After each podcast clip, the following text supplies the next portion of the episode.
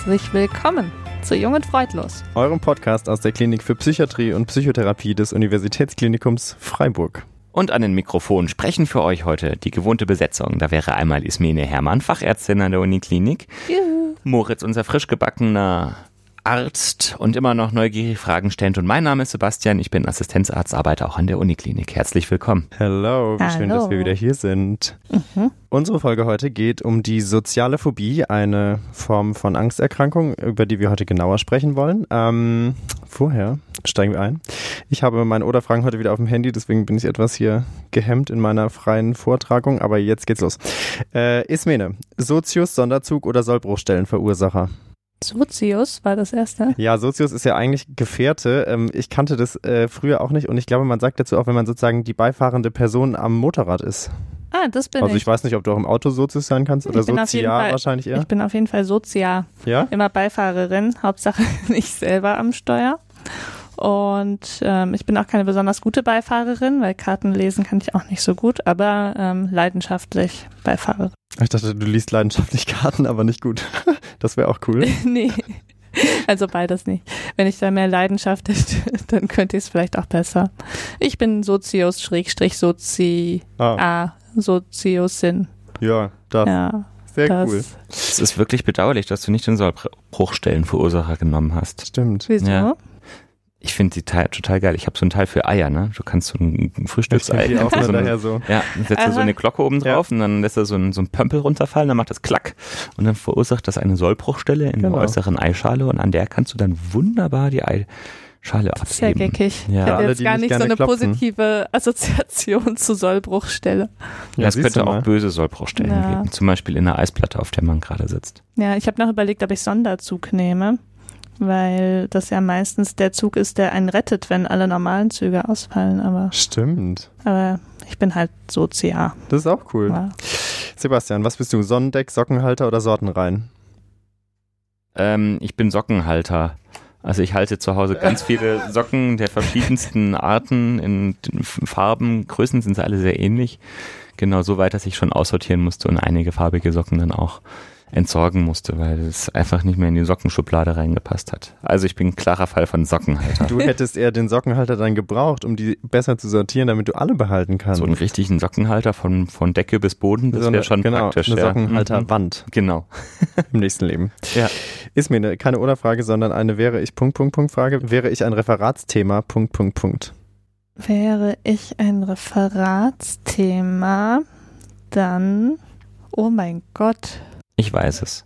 wäre ich hoffentlich eins mit einer möglichst einfachen Gliederung und nicht so ein komplexes und nichts, wo die Leute einschlafen, sondern ein spannendes Referatsthema. Was hättest du jetzt gesagt? Kompliziert hätte ich gesagt. Würdest- Kompliziert, ja. ja.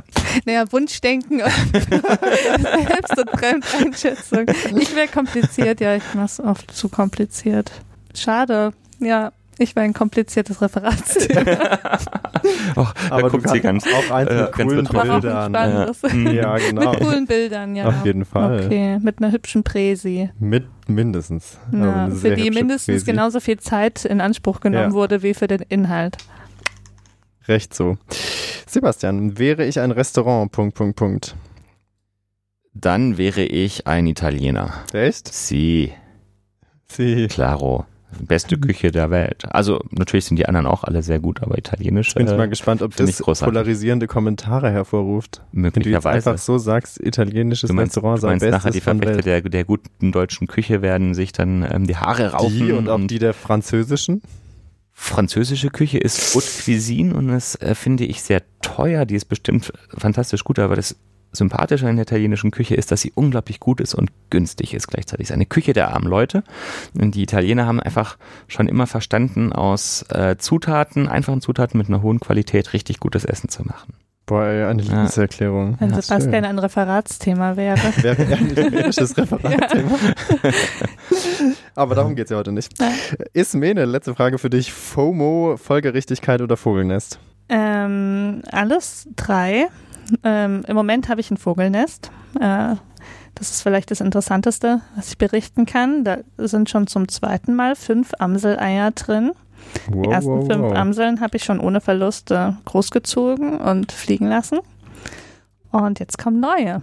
Das ist echt cool. Das wäre auch ein schönes das, ähm, Referatsthema. Und das, ja, genau, das linderte auch sehr meine FOMO, weil in Corona-Zeiten konnte man eh nichts verpassen. Und nicht nur, dass ich nichts verpasst habe, ich habe auch noch was gehabt, was äh, nicht jeder hat. Ein Vogelnest, ein eigenes auf dem Balkon. Wie schön. Also heute Vogelnest. Mhm. Sebastian, für dich. Folienkartoffel, Fortifikation oder Phonetik? Folienkartoffel, weil ähm, es das einzige ist, von dem ich auf Anhieb wusste, was es genau ist.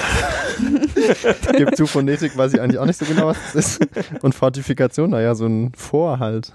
So Die- eine Burg. Eine Burg. Ja, eine Burganlage. Und warum kann man da nicht einfach Burg sagen? Weil es halt mit Fo anfangen sollte. Hä? Ach so, Phobie verstehe ich. Und Wortstamm Okay. Fo. Fängt das noch mit PH an oder ist das ein, Fortifikation mit ein F. Vogel F? Nee, Vogel F. Ja. Ja, okay. Willst nicht Pho als Essen auch noch? Ja, ja. in Vietnam. Mhm. Vietnamesisches Nationalgericht. Bei weitem nicht so gut wie die italienische Küche, gibt's aber.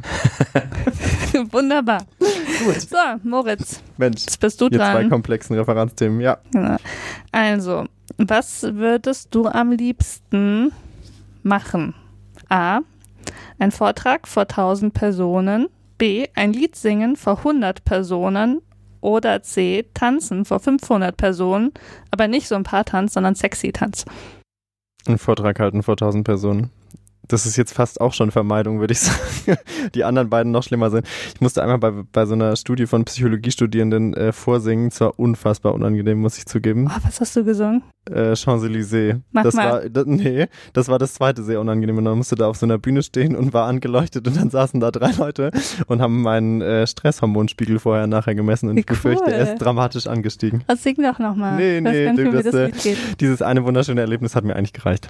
Von daher lieber den Tja. Vortrag, da kann ich mich äh, wenigstens auf meine formschöne Präsentation mit dem Namen Ismene äh, stützen. Schade. Also ich mir nur nicht hätten sonst gerne die Salivetten geholt und die Cortisol-Spiegel-Bestimmungen äh, Bestimmungen durchgeführt. Nein. Na gut.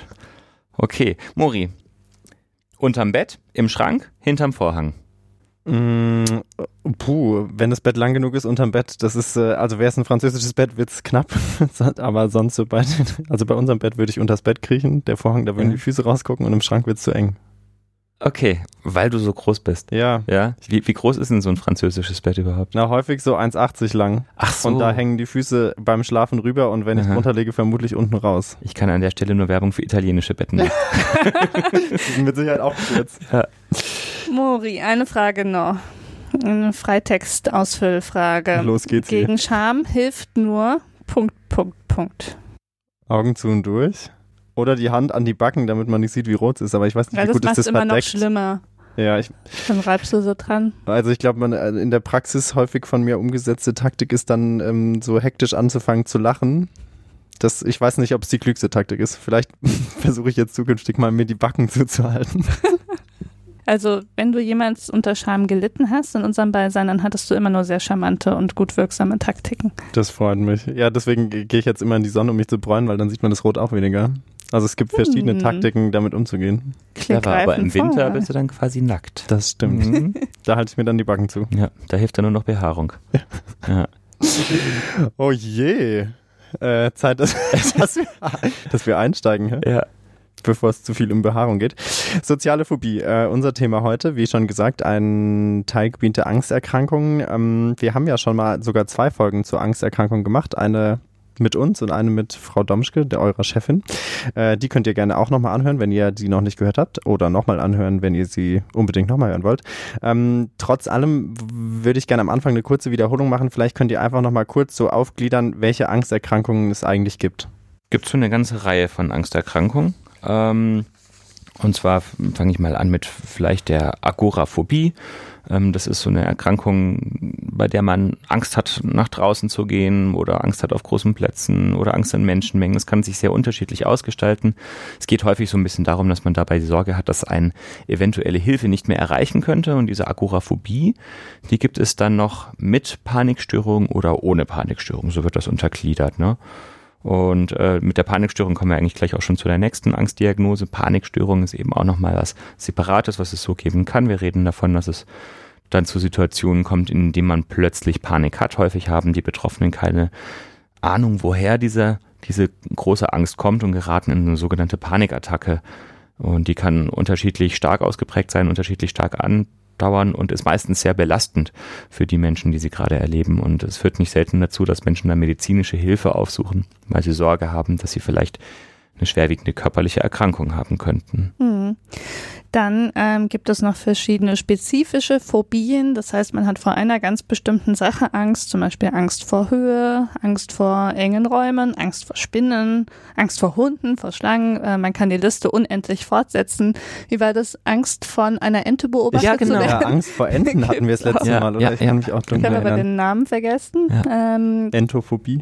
Nee, es war nee, so nicht, noch ein paar mehr Silben, aber so ähnlich. Ähm, und äh, es gibt eine sogenannte generalisierte Angststörung, also die Sorgenkrankheit, bei der man sich ständig Sorgen macht um ganz verschiedene Dinge, oft irgendwie darum, dass Angehörigen was passieren könnte oder um finanzielle Dinge. Ähm, da kommt man einfach aus dem sorgenvollen Grübeln nicht mehr heraus. Und dann gibt es die soziale Phobie. Oh. Haben wir noch eine vergessen? Also ich glaube, man kann noch so ein bisschen ausholen, dass es noch andere Formen der Angst gibt, die vielleicht jetzt nicht zu den Angststörungen mhm. zählen, aber es gibt eben halt auch noch Angst im Rahmen von anderen ähm, psychisch, psychiatrischen Erkrankungsbildern, im Rahmen von Depressionen, von Psychosen. Also die mhm. Liste ist quasi endlos und was aber sehr häufig ist, glaube ich, dass Angst im Rahmen von Depressionen auftaucht. Deswegen man da auch immer noch mal hingucken muss. Und dann gibt es ja noch die sogenannten Persönlichkeitsstörungen. Da haben wir auch mal über die ängstlich vermeidende mhm. Persönlichkeitsstörung mhm. gesprochen, mhm. bei der ja auch Angst eine große Rolle spielt. Und ähm, die gibt es auch noch mal gesondert abzugrenzen von den Angststörungen. Aber auch da haben wir eben mit Angst zu tun. Okay. Vielen Dank für diese kleine Wiederholungseinheit. Wir sind richtig schulisch heute. Ja. I like. Mhm. Jetzt steigen wir aber ein mit unserem eigentlichen Thema der sozialen Phobie. Der Name suggeriert ja schon so ein bisschen so Angst vor, vor sozialen Kontakten, vor irgendwas, was mit sozial zu tun hat zumindest. Äh, vielleicht könnt ihr einmal schildern, gegen was genau die Angst bei der sozialen Phobie jetzt gerichtet ist. Mhm. Wir können da ja vielleicht die ICD-10-Kriterien zur Hilfe nehmen, um es ein bisschen dran lang zu hangeln. Also es gibt ein paar Kriterien, die alle dazugehören. Und mhm. ähm, die beiden Hauptkriterien, von denen man eines der beiden auf jeden Fall erfüllen muss, ist ähm, erstens ähm, die Angst davor, im Zentrum der Aufmerksamkeit zu sein und sich dann ähm, peinlich zu verhalten. Ähm, oder das zweite wäre ein deutliches Vermeidungsverhalten bezüglich solcher Situationen. Und dazu gehört dann zum Beispiel Essen in der Öffentlichkeit, Sprechen in der Öffentlichkeit, ähm, überhaupt teilzunehmen an öffentlichen Veranstaltungen in Gruppen, sowas wie Partys oder ähm, alleine vor der Situation im Klassenzimmer zu sein mit anderen Menschen. Und ähm, dann muss man mindestens zwei ähm, Angstsymptome haben. Also mhm. die Angstsymptome gelten dann im Prinzip für alle Angststörungen.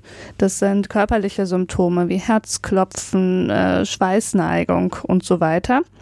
Und dann gibt's ähm, für die soziale Phobie noch zusätzlich die Bedingung, dass man mindestens eines der folgenden drei Symptome hat. Das erste ist Erröten oder Zittern. Das zweite ist Angst äh, zu erbrechen. Und das dritte ist Miktions- oder Defekationsdrang, also der Drang auf die Toilette zu gehen, egal in welcher Form. Und ähm, man muss durch diese Symptome deutlich belastet sein. Moment, jetzt kann ich nicht lesen, was ich hier noch geschrieben habe. Da wird wahrscheinlich stehen, dass sich die Symptome ausschließlich oder vornehmlich auf die ja. befürchteten Situationen genau, beschränken müssen. Steht da. Ne? Hm. Genau, und dass sie nicht durch eine andere psychische Erkrankung hervorgerufen wurden. Wow, das klingt ja, äh, da hat man ja direkt so ein Bildchen vor sich. ähm, vielleicht kann man es äh, ein bisschen anschaulich machen ja. durch diesen Fragebogen, den ich mitgebracht habe wenn wir jetzt vielleicht mal durchexerzieren können an Sebastian. Oh, okay. das ist gespannt. der SPS-Fragebogen und der fragt Symptome einer sozialen Phobie ab. Die sozusagen für diese Diagnosestellung, wie du sie gerade, oder für die Kriterien der Diagnosestellung relevant sind. Genau, mhm. also kann dann äh, die Diagnosestellung unterstützen. Da steht zum Beispiel, ich werde ängstlich, wenn ich vor anderen Personen schreiben muss.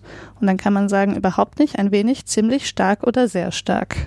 Sebastian. Dann würde ich sagen, also angstfrei schreiben kann ich nicht, ich kann nur angstfrei sprechen. Wenn du jetzt schreibst und wir gucken dir über die Schulter. Mm, ich habe eine ganz hässliche Handschrift, das ist mir schon ein bisschen unangenehm, aber nur ein bisschen. Ich sag mal eins. Eins, okay. Aha. Ich werde verunsichert, wenn ich öffentliche Toiletten benutze. Na, wer fühlt sich da schon sicher auf öffentlichen Toiletten? Niemand. Eins. Gut. Es kann sein, dass mir plötzlich meine eigene Stimme bewusst wird und wie andere mir zuhören. Das passiert mir zum Glück nicht. Das wäre in so einem Podcast auch echt von Nachteil. Ja, das wäre nicht so Das günstig. stimmt. Wenn ich auf der Straße gehe, werde ich nervös, weil ich glaube, andere Leute starren mir nach. Den Eindruck habe ich nicht. Hm. Ich befürchte zu erröten, wenn ich mit anderen zusammen bin. Wenn es mir passiert, würde ich es nicht befürchten. Wie meinst du das? Naja, also ich hätte jetzt keine Angst zu erröten. Ah, okay. Mhm. Wichtiger Punkt wahrscheinlich. Ja. Mhm. Ähm, ich fühle mich befangen, wenn ich einen Raum betreten muss, in dem bereits andere Personen sitzen. So geht's mir nicht. Gar nicht. Nein. Wow. Dir, Moritz? Ja, ich hätte jetzt auch wieder eins gesagt, weil ich finde, kommt, also es kommt sehr stark darauf an, welche Leute da sitzen. Aber ich Mhm. finde so ganz unbefangen in jeden Raum reinschneiden. Hm. Hm. Allein wenn sich dann die Frage stellt, wo setze ich mich jetzt eigentlich hin? Hm. Ist ja aber auch nur eins von vielen Kriterien vielleicht. Ne? stimmt. Ja, das stimmt Mhm. allerdings. Ich mache mir Sorgen darüber oder darüber Sorgen, dass ich zittern könnte, wenn ich von anderen Personen beobachtet werde. Zum Beispiel, wenn zehn Leute um dich herumstehen und du ganz notfallmäßig Hm. eine Nadel legen musst. Wenn man notfallmäßig, also das ist alles auch schon so passiert im, im praktischen Jahr, ja, da kriegt man dann doch schon mal Schweißausbrüche bei. Mhm. Mhm.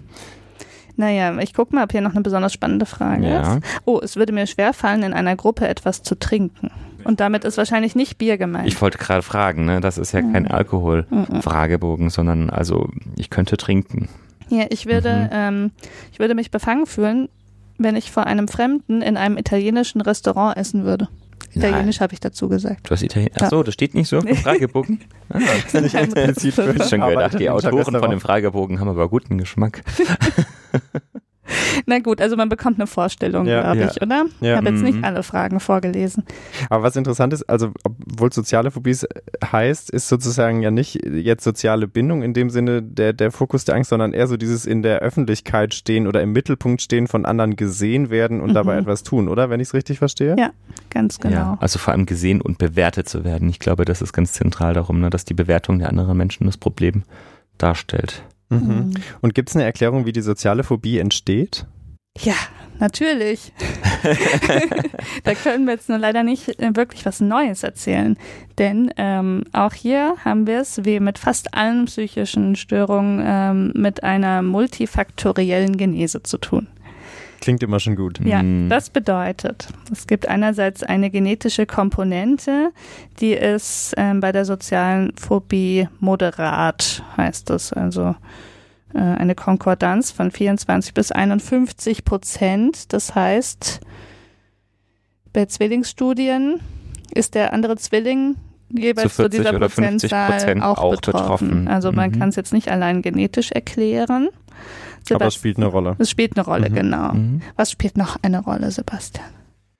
Also es spielen natürlich auch ähm, Lern- und Erziehungseinflüsse eine Rolle. Ja, Man sagt zum Beispiel generell bei Angststörungen, das ist schon auch zum Beispiel, wenn die Eltern einen überbehütenden Erziehungsstil haben oder eben auch viel mit Angstinduktion arbeiten, also Kindern viel Angst machen, na, dass natürlich dann auch die die Angst äh, ein sehr vornehmliches Gefühl wird, was besonders als aversiv erlebt wird oder ähm, worin man sich auch wiederum gut retten kann. ne? Mhm. Oder auch Ja. Scham, ähm, Mhm. meine ich gelesen zu haben. Also wenn Eltern äh, bestrafen, indem sie sagen, schäm dich für XY, Mhm. das ist speziell für die soziale Phobie auch ein möglicher Trigger. Mhm. Mhm. Ähm, genau, also das spielt eine Rolle.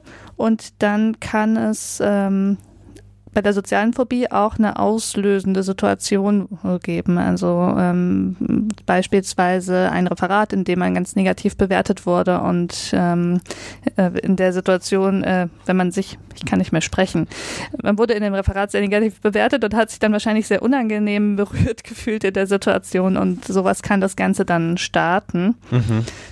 Ähm, genau. Und es gibt auch ähm, ja, neurobiologische Hypothesen, wie das funktioniert. Also so ganz platt gesagt ähm, ist es mal wieder was mit der Amygdala. Mhm. Die Amygdala ist ja so unser Angst- und Alarmzentrum und es gibt Hinweise darauf, dass da die Reizschwelle herabgesetzt ist, beziehungsweise dass auch die Verbindungen zwischen Hirnstamm und Amygdala verändert sind. Und ähm, ich habe einen ein Fun Fact äh, in meinem Buch gefunden, in meinem Intensivkurs Erzähl noch. davon. Und zwar ähm, stand da drin, dass es sein kann bei der sozialen Phobie, ähm, dass die früher, also dass die Empfindlichkeit für Reize, wie jetzt zum Beispiel ähm, die Gesichter anderer Personen, mhm. verärgerte Gesichter ähm, oder dergleichen, dass das wohl mal ein Überlebensvorteil war früher. Ähm, weil wenn man in der sozialen Hackordnung, wenn man dann nicht der Stärkste oder die Stärkste ist, dann ist es natürlich gut, wenn man relativ empfindlich erkennen kann, wann, äh, wann Ärger ansteht. Mhm. Und ähm, genau, deswegen war so eine ähm, herabgesetzte Empfindlichkeit der Amygdala für solche Reize womöglich ein Überlebensvorteil. Oh, das ist mhm. wirklich mal ein Fun Fact. Ist das die sogenannte Biological Preparedness? Ja, genau, so ja? heißt es. Mhm, genau, ja. davon habe ich auch gelesen. Also was ich jetzt natürlich noch im Nachhinein anfügen muss, ne? und ähm, das habe ich aber auch so in der Fachliteratur gelesen, mit am zutreffendsten wird halt auch dieses Krankheitsbild dann doch mit dem Stressvulnerabilitätsmodell erklärt. Selbstverständlich. Ja. Das war eigentlich nicht anders zu erwarten, oder? Nee. Aber ja. es ist in der Psychiatrie auch selten anders. Ja, das stimmt. Willst du noch ein Wort mehr dazu sagen? nee, wir können dann in der Therapie das könnt ihr in allen anderen ne? Podcast-Folgen nach, was Sebastian zum Vulnerabilitätsstressmodell genau. sagt.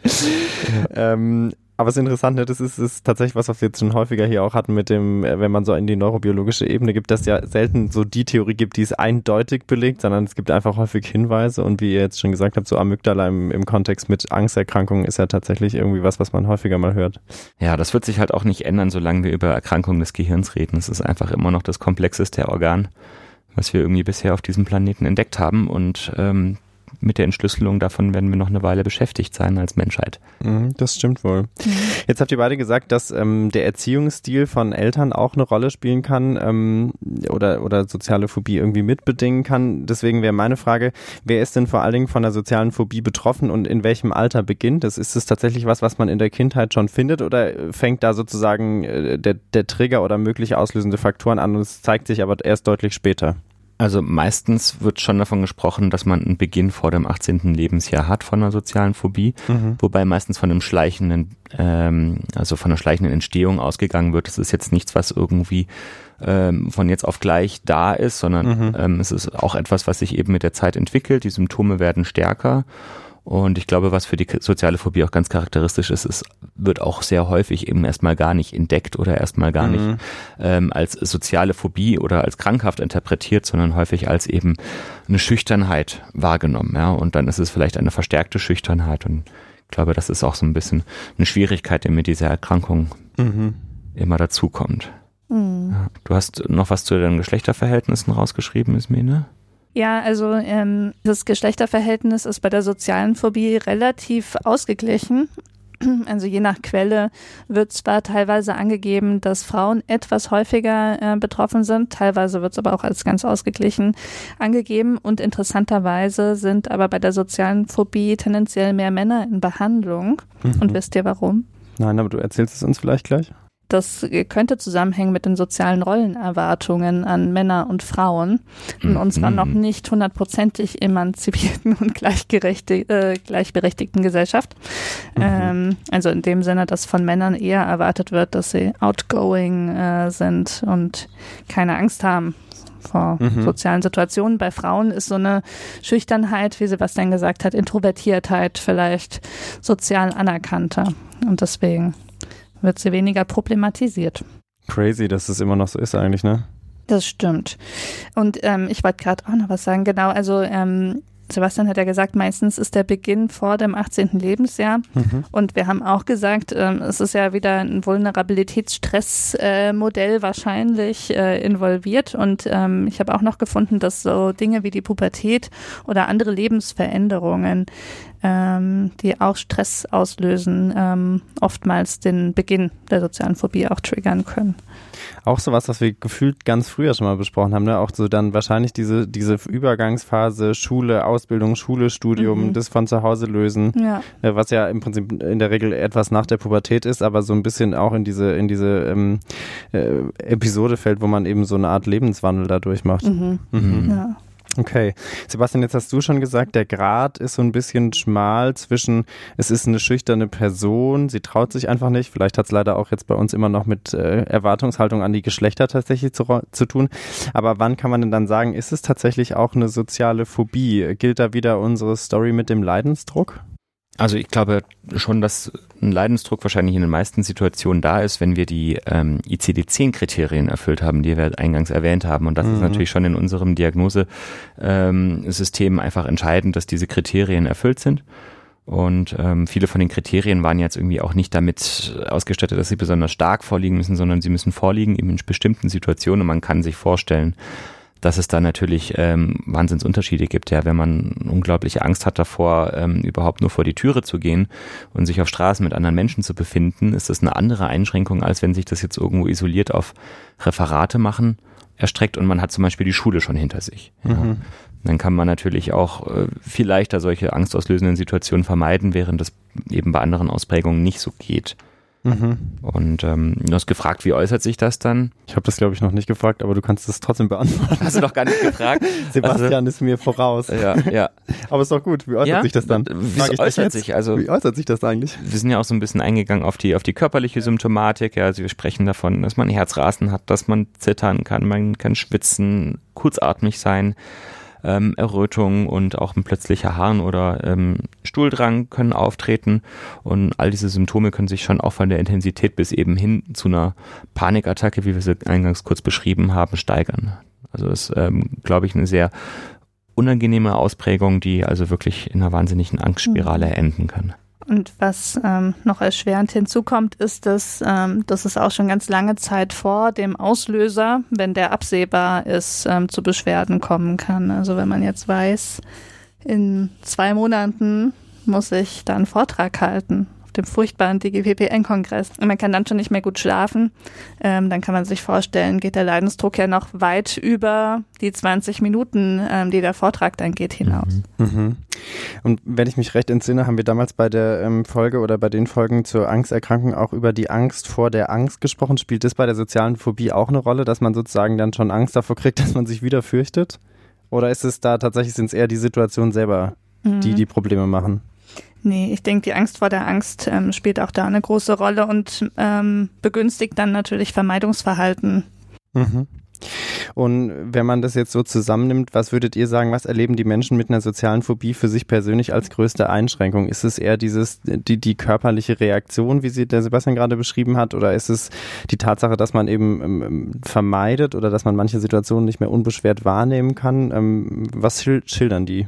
Also ich würde diese ganzen Phänomene, die man unmittelbar in der Situation hat, eher mal unter Angst subsumieren und das mal so stehen lassen und gar nicht so sehr darauf eingehen, was einen an der Angst jetzt selber so stört, weil Angst ist ja eigentlich nur mal ein unmittelbares Gefühl, was uns sagen soll, dass was nicht in Ordnung ist. Ich glaube, was ähm, viel mehr Leidensdruck verursacht, sind, denke ich mal, die Konsequenzen, ähm, die daraus entstehen, ähm, wenn man eben ständig Angst hat und wenn man ähm, auch ein Vermeidungsverhalten gegenüber solchen angstauslösenden Situationen entwickelt. Also das kann zu einer starken beruflichen Beeinträchtigung bis hin zum Arbeitsplatzverlust führen, wenn man eben im Beruf gewisse Situationen gar nicht mehr machen kann. Ja, und man kann irgendwann nicht mehr bis zum gewissen Punkt Meetings schwänzen oder ähm, eben die Präsentation der, der, der Jahreszahlen oder sowas auslassen, sondern da muss man irgendwann hin und das kann Konsequenzen mit sich haben. Es kann auch dazu führen, dass man sozial massiv beeinträchtigt ist, dass ähm, sich Betroffene isolieren, ähm, dass sie zum Beispiel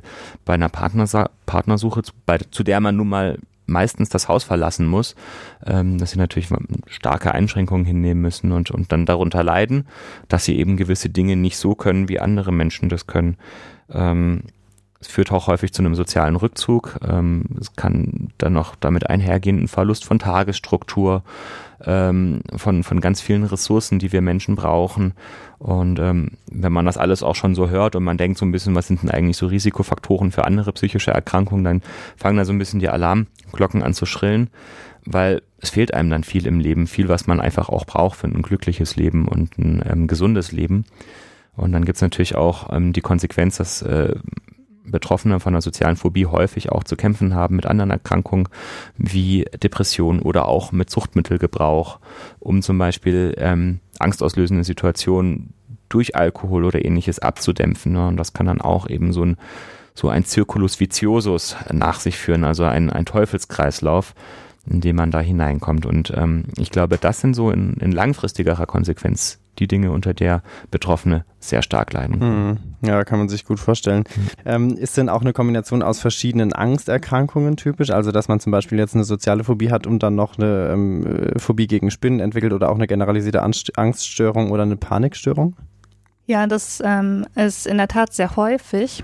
Also Sebastian hat schon die beiden zweithäufigsten psychischen Nebendiagnosen genannt, also affektive Störungen wie Depression und Suchterkrankungen. Ähm, und eine weitere Angststörung zu haben, ist sogar noch etwas wahrscheinlicher. Mhm. Also insgesamt ist es ziemlich frappierend. Also die Lebenszeitprävalenz für eine zusätzliche psychische Störung ist, wenn man eine soziale Phobie hat, über 80 Prozent anscheinend. Also Wahrscheinlichkeit, dass man in der Lebensspanne dann noch von was getroffen wird. Und es scheint ich, die Zahlen, die ich mir aufgeschrieben habe, ergeben hier keinen Sinn. 60 weitere Angststörung, 40 affektive Störung, 40 Sucht. Ich glaube, das meint, dass 60 Prozent der Menschen mit sozialer Phobie eine weitere Angststörung haben. Ich hoffe, ich habe es jetzt nicht falsch interpretiert. Ich habe hier sehr bruchstückhaft äh, Notizen gemacht. Genau, also das ist ähm, sehr oft. Ich denke mal, dass, dass vieles davon auch Panikstörungen sind und Agoraphobie. Ähm, aber ähm, so genau konnte ich das jetzt, äh, stand das jetzt nicht in meiner Quelle. Es kann sein, dass auch spezifische Phobien gehäuft sind. Also, also ist auf jeden Fall ja wichtig äh, festzuhalten, dass es häufiger ist, dass äh, die soziale Phobie noch mit anderen Angsterkrankungen ja. einhergeht. Ich ja. glaube, das können wir gut festhalten. Ja, genau. ähm, jetzt hat der Sebastian äh, schon sehr plastisch geschildert, worunter Betroffene äh, leiden können. Was würdet ihr denn sagen, wann, wann stellen sich jetzt Betroffene tatsächlich auch hier bei euch in der Klinik vor? Ist das was, ähm, also was ihr häufig seht, dass Menschen wegen der sozialen Phobie tatsächlich eine stationäre Therapie äh, benötigen?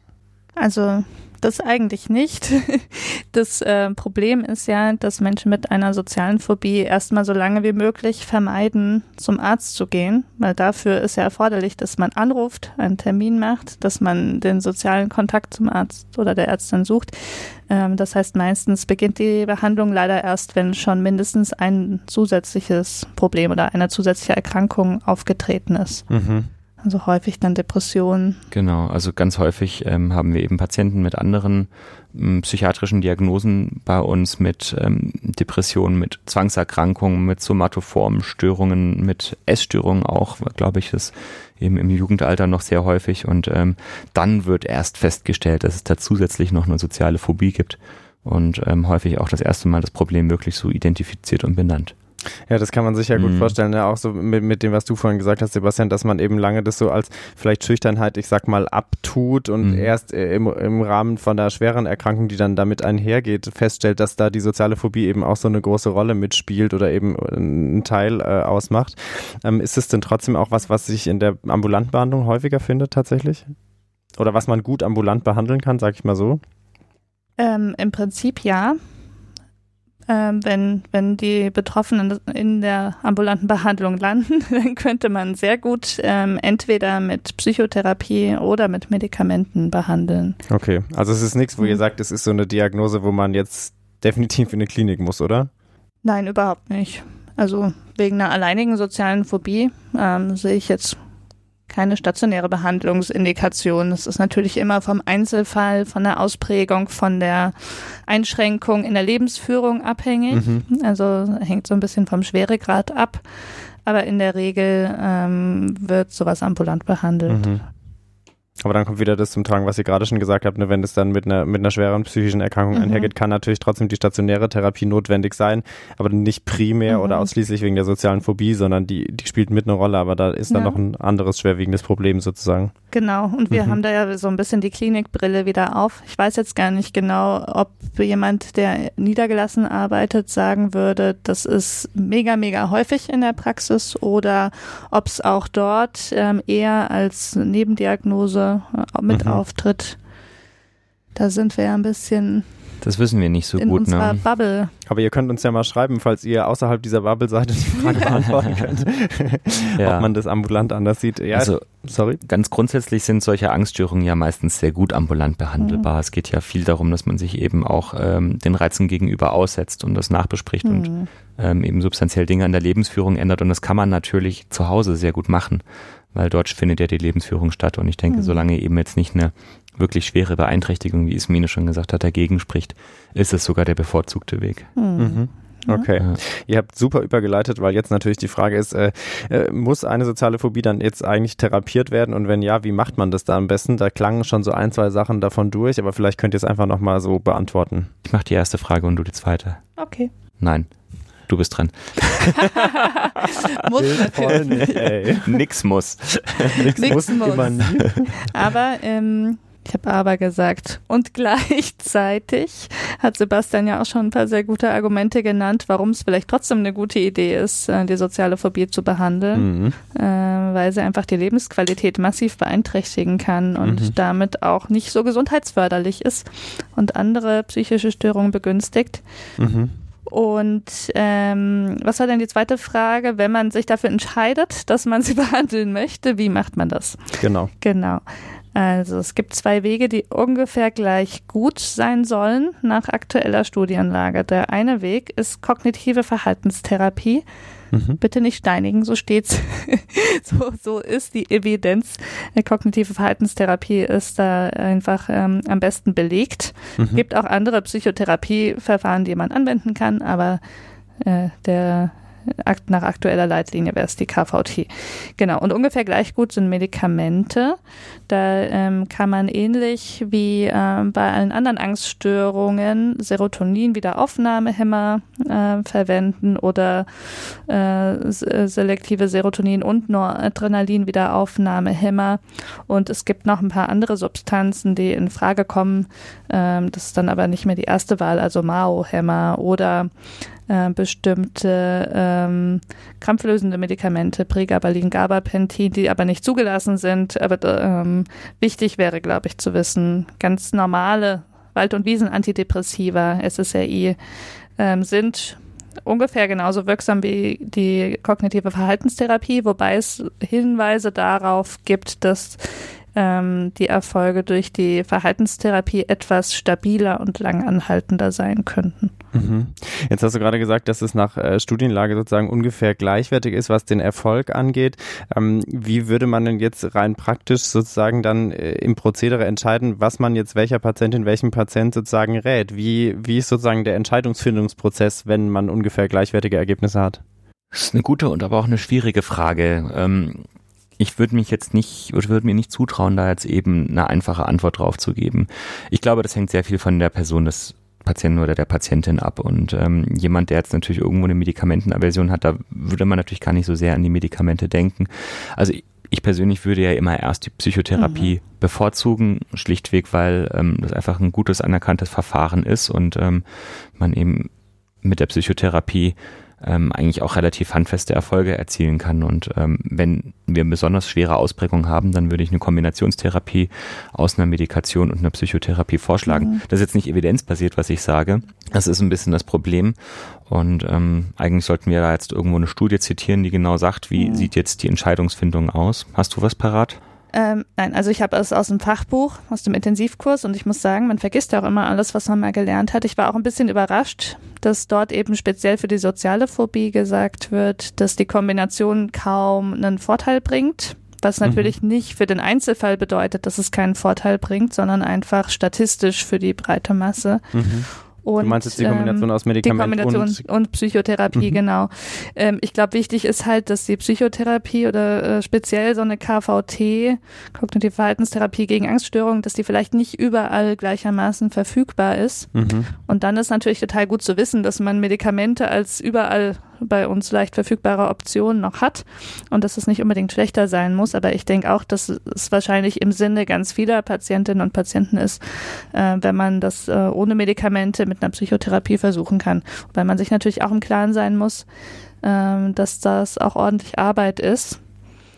Aber ähm, ganz intuitiv würde ich auch behaupten, dass ich mir irgendwie das besser vorstellen kann, dass man mit einer ähm, Verhaltenstherapie langanhaltende Effekte erzielt, einfach weil einfach weil es ist einfach mein Bauchgefühl auch. Ich glaube, weil, weil die, weil die Erkrankung beziehungsweise die ähm, Progression der Erkrankung ja sehr stark auch über das Vermeidungsverhalten mhm, funktioniert, ja, bei Angsterkrankungen genau. ähm, generell. Und ich denke, dass der Abbau von Vermeidungs Verhalten eben dazu führen kann, dass auch die, ähm, die Betroffenheit durch die Erkrankung zurückgeht. Ja. Mhm. Ich glaube, das ist schon, ja. also für mich als Therapeut ein klarer Zusammenhang. Mhm.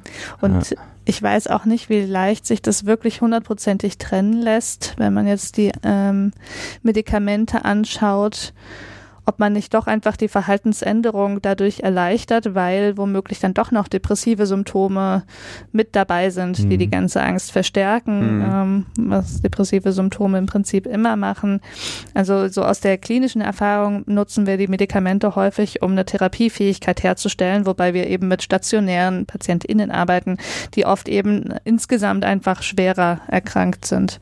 Ob das im ambulanten Setting erforderlich ist, ähm, da mit Medikamenten nach nachzuhelfen. Können wir, glaube ich, nicht so richtig ähm, gut sagen an der Stelle. Aber ich würde sagen, insgesamt, ähm, um das nochmal runterzubrechen, muss das über ein Informed Consent laufen. Das heißt, äh, die BehandlerInnen müssen erstmal die PatientInnen gut aufklären und dann entscheidet man gemeinsam nach der Aufklärung, welche Behandlung jetzt am sinnvollsten und am machbarsten erscheint.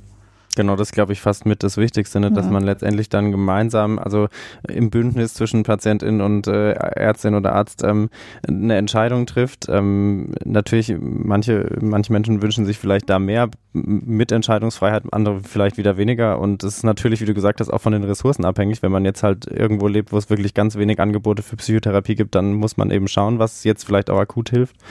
Aber letztendlich ist es dann so eine Art äh, Duo-Entscheidung ja. im besten Fall. Okay, äh, jetzt haben wir viel über Therapie gesprochen. Jetzt mhm. natürlich die Frage, hilft die denn eigentlich auch? Ismin, du hast gesagt, äh, Medikamente und Psychotherapie sind fast äh, gleich gut im Erfolg, aber wie ist denn der Erfolg de facto? Geht die soziale Phobie dann wieder weg? Also äh, insgesamt kann man vielleicht noch zum Verlauf von sozialen Phobien sagen, ähm, dass die oftmals ähm, leider chronisch und wellenförmig über einen langen Zeitraum verlaufen, mhm. wobei mir da jetzt nicht im gleichen Satz äh, mitgeteilt wurde, ob das nur ohne Therapie ist oder mit. Also ich glaube, es liegt auch daran, wie Sebastian schon gesagt hat, dass oft die Diagnose auch zeitlich verzögert auftritt. Mhm. Und es ist einfach so, dass äh, soziale Phobie selten von alleine wieder verschwindet. Mhm. Also anders als zum Beispiel Depressionen, wo wir sagen, die gehen eigentlich in der Regel von alleine auch wieder weg. Ähm, Sozialphobie, äh, soziale Phobien können einfach gut chronifizieren durch Vermeidungsverhalten mhm. Und der sind Teufelskreis. Ähm, und ähm, wir wissen aber auch, dass ähm, kognitive Verhaltenstherapie da wirklich gut wirksam sein kann. Ähm, wenn Sebastian mich jetzt erwartungsvoll anschaut und eine Zahl haben möchte, wie toll, die habe ich jetzt hier nicht aufgeschrieben. Dann, dann geben wir uns auch ohne Zahlen zufrieden. Wir, wir sagen ja, es gibt wirksame Behandlungsmethoden und mit ein bisschen Geduld und Spucke ist, glaube ich, schon viel möglich. Mhm. Es muss ja nicht immer zu einer Komplettremission der Erkrankung kommen. Es kann ja einfach auch sein, dass man deutlich weniger stark ausgeprägte Symptome hat mhm. und dadurch wesentlich mehr Lebensqualität ja. zurückerlangt. Mhm. Es muss ja nicht immer gleich die ganze Erkrankung verschwinden. Wichtiger Punkt, ja. Mhm. Ja, ich glaube, es ist auch wichtig, wo man da ähm, das Ziel ansetzt. Es gibt eben einfach auch unterschiedliche Temperamente und Leute, die sich wohler fühlen in neuen Situationen oder in zwischenmenschlichen Situationen und Leute, die sich da weniger wohlfühlen. Und das ist einfach immer schwierig, da auch eine Grenze zu ziehen mhm. ähm, zwischen, zwischen gesund und krank. Und genauso muss man sich dann auch überlegen, was ist denn ein, äh, ein realistisches Therapieziel? Ist das realistische Therapieziel, dass ich richtig Lust habe, vor tausend Leuten sexy zu tanzen? Oder ist das Ziel eben äh, ein ganz anderes? Ist das Ziel irgendwie, dass ich äh, im Rahmen meines beruflichen Umfeldes meine Aufgaben machen kann, ohne zu vermeiden und mhm. ohne jeden Tag irgendwie vor Angst fast zu sterben? No. Ja, das glaube ich nochmal ein ganz wichtiger Punkt, ne, dass es eben nicht darum geht, was wir ja eigentlich auch schon häufiger tatsächlich in der Runde besprochen haben, äh, dass man nicht in dem Sinne vielleicht sagen kann, man hat es jetzt geheilt und es ist für immer weg, sondern eher, dass man in seinem oder ihrem persönlichen Alltag gut damit zurechtkommt und eben, wie du gerade gesagt hast, ist mir vielleicht auch im beruflichen Kontext oder im privaten Kontext, je nachdem, wo eben der Fokus liegt, äh, Situationen meistern kann, die man vorher vielleicht nicht meistern konnte, ohne dass man jetzt sagen kann, okay, ich habe jetzt diese soziale Phobie überstanden. Mhm bleibt ja. vielleicht ein Teil, aber man kommt gut damit zurecht. Das wäre so ein, ja. so ein Ziel. Mhm. Okay, und dieses Ziel kann man zumindest erreichen. Ja. Das ist doch schön. Ja. Mhm. Gut, äh, dann sind wir fast schon am Ende. Ich hätte jetzt gern noch, ähm, was man so ein bisschen rausgehört hat bei dem Fragebogen von, äh, den Ismene äh, Sebastian gestellt hat, dass es ja schon manche Fragen gibt, die man jetzt vielleicht auch Mensch, der keine soziale Phobie in dem Sinn hat, wo man aber gewisse Tendenzen bei sich selber merkt. Also, dass man zum Beispiel sich unwohl fühlt, wenn man ein Referat halten muss, wenn man vor tausend Leuten sexy tanzen muss, je nachdem, was es eben ist. Ähm, und dann wäre natürlich die Frage, gibt es da so, so Skills oder kleine Techniken, wie man äh, da dran gehen kann oder was einen unterstützt, wenn man das jetzt im Alltag bemerkt? Merkt und ähm, man da sozusagen was an die Hand kriegt? Also vom Fachmann für Kenner für mich, es gibt keine Tricks, wie man Angst einfach mal so überwinden kann, sondern Angst muss durchschritten werden. Mhm. Ich glaube, das ist, das ist ganz wichtig, dass man weiß, es gibt gewisse Dinge, die kann man nur mit Angst machen und das wird sich auch nicht ändern. Ähm, und es gibt zwar diese Option, diese Angst zu vermeiden, indem man die Dinge zum Beispiel nicht tut, indem man nicht tanzt oder indem man sein Referat nicht hält. Ähm, da soll man für sich überprüfen, ob das dann mit den persönlichen Lebenszielen und mit den persönlichen Werten übereinstimmt. Weil zum Beispiel beim Tanzen vor tausend Leuten könnte ich für mich sagen, okay, da kann ich auch wahrscheinlich mit viel Erfolg drauf verzichten, während ich auf mein Referat eher nicht verzichten möchte, mhm. weil ich eigentlich nicht schlechte Noten bekommen möchte in der Schule deswegen oder ähm, von meinen Kollegen blöd aussehen möchte.